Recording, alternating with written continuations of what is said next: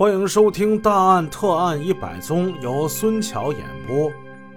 书接上文，上文故事我们说到，高颖跟老四跳完了一场之后，这老四就不准备让高颖回抚顺了。老四先是抓着高颖的手，后来更是挽起了他的胳膊。他准备带着高颖去火车站附近吃点好吃的。此时的高颖没再拒绝，任其挽着自己的胳膊走在大街之上。这个老四，他真名叫啥呀？做什么干什么？人品如何？其实他都是不知道的。跳舞的时候是没有人谈这个的，是吧？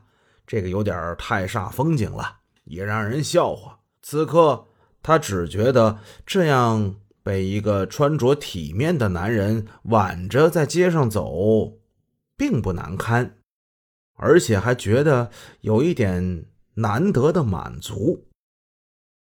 他们二人看了几家的餐馆，最后征得了他的同意，在一家顾客不多的饺子馆的一角就坐了下来。高颖此时感觉有点冷，想吃点热乎的东西。但是老四却偏偏不让老板上饺子，先是要了四个菜，还有三两白酒。哎，你不喝点啊？我不敢，太辣了。哎，老板，给拿几瓶啤酒啊！啤酒端上来了。这啤酒虽然凉，但是高颖看着眼前的酒啊，还真有点动了心。他还真想是喝了一点此刻他笑着，露出了洁白的牙齿，好像是窥探到了他的内心。老四一点一点靠近了他。哎，你放心啊，我不是坏人，我呀就是看你大老远过来的，你太不容易了，咱们喝点啊。四哥，谁说你是坏人了？你你就是坏人，你还能把我吃了呀？高颖嗔怪的瞪了老四一眼，哎，对对对对对对，吃菜吃菜，喝酒喝酒。老四忙着为高颖斟酒，把几个菜盘子往他的面前推了一推。这样一来，高颖本来想打听一些老四的情况的话，也是不好启齿了。不过他觉得。嗯，此时老四这两撇小胡子已经是不那么刺眼了。这小胡子在他瘦削的脸上，倒是显得很匀称啊。嗯，要是自己丈夫也蓄起这样两撇小胡子，应该也是挺好看的。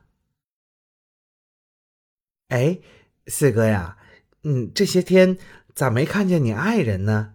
啊，爱人？哪个爱人呢？老四一愣，酒盅就停在了半空之中。那那你有几个爱人呢？我我没有爱人呢，我离了。我光棍儿，我现在一个没有啊。哎，不对呀，四哥，前段时间那那爆炸头呢？他哪儿去了？高颖一边说着，一边用手在空中比划着。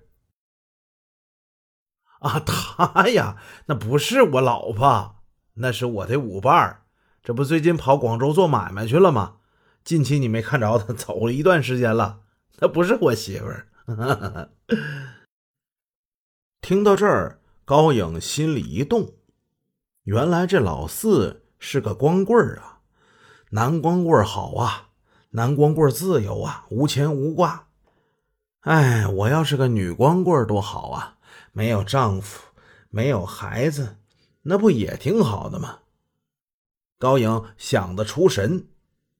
哎，你吃菜呀，吃菜呀，你啊！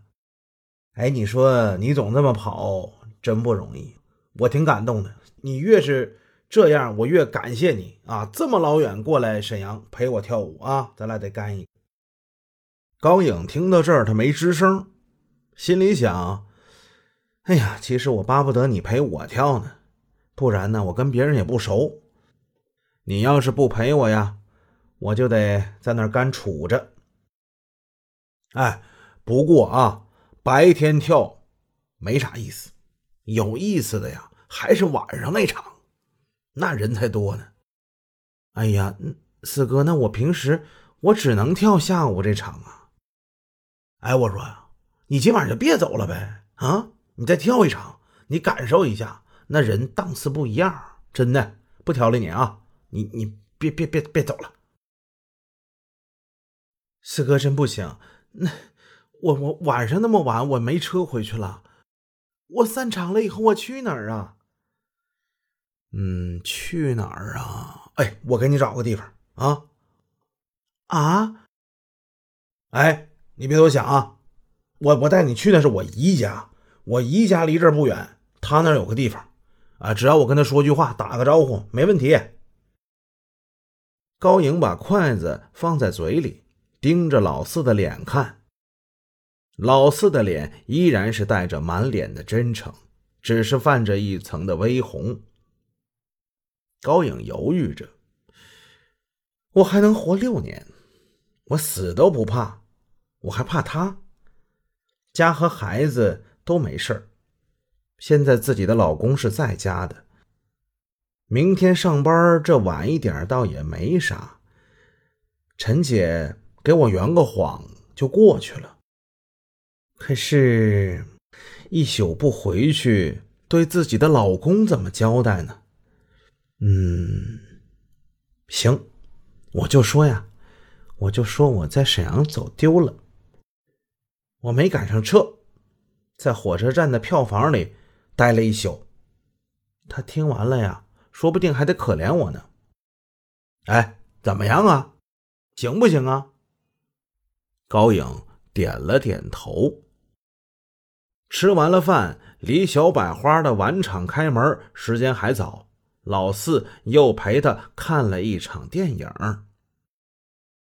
小百花晚场散场之后已是深夜，老四打了一辆出租车，行驶了大概十来分钟，拐进了一条小巷子。老四拉他下车，小心翼翼的东张西望了一会儿，然后才领他走进了一个院子，开了门锁。两个人一前一后走进了这间屋子。屋子里充满了潮气的味道。刚跨过门槛儿，老四就把这门给插上了，然后他紧紧的把高颖抱在了怀里。高颖并没有反抗。此处省略一千个字儿，点儿点儿点儿点儿点儿。画面一转，此时已经到了正月十五，这年呢就算是过完了。按理说，此时高颖的丈夫应该是返回山东了，但今年他没走，为什么没走呢？还不是因为自己的老婆高颖。就在这短短的几周之内，高颖已经产生了巨大的变化。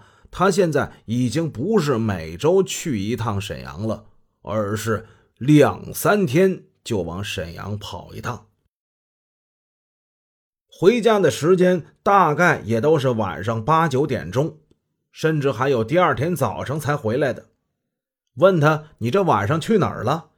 他就说：“在沈阳认了干妈。”高颖戴了耳环，描了眉，涂了唇。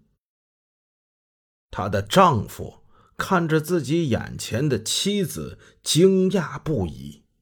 她已经完全的变成了另一个女人。自己的老母亲刚跟自己说完话。儿啊，儿媳妇儿学坏学的太快了，妈也管不了她呀。他这连学带坏，不到俩月呀，他现在家里也不管了，孩子他也不喂了，他天天就往沈阳跑啊。儿子，你得管管他呀，要不然这家就完了。本集已播讲完毕，请各位听友多多点赞评论。如果喜欢，欢迎您的订阅。